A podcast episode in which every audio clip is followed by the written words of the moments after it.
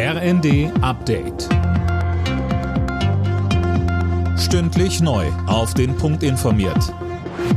Ich bin Anna Löwer. Guten Tag. In Erfurt sind die offiziellen Feierlichkeiten zum Tag der deutschen Einheit gestartet. Mit dabei sind auch Kanzler Scholz, Bundespräsident Steinmeier und Bundestagspräsidentin Baas. Deutschland wäre ohne die Wiedervereinigung ein ärmeres Land, erklärte der Ostbeauftragte der Bundesregierung Schneider.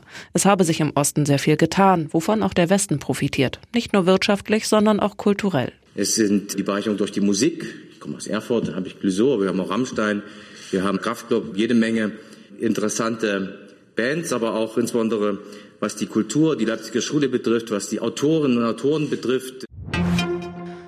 Die ukrainische Armee kommt bei ihrer Gegenoffensive Stück für Stück voran. Laut Präsident Zelensky wurden jetzt in der südlichen Region Cherson zwei russisch besetzte Orte wieder unter ukrainische Kontrolle gebracht. Zuvor hatte die Ukraine bereits die strategisch wichtige Kleinstadt Liman in der östlichen Region Donetsk zurückerobert.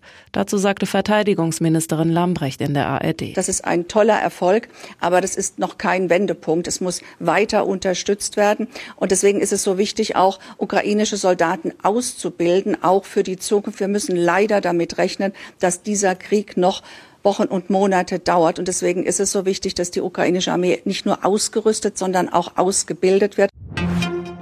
Außenministerin Annalena Baerbock reist heute nach Polen. Anlass ist der Tag der deutschen Einheit. Baerbock hält am Abend eine Rede bei den Feierlichkeiten in der deutschen Botschaft. Geplant sind auch Gespräche über den russischen Angriffskrieg in der Ukraine.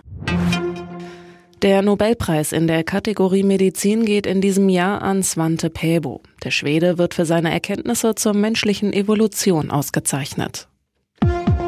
Alle Nachrichten auf rnd.de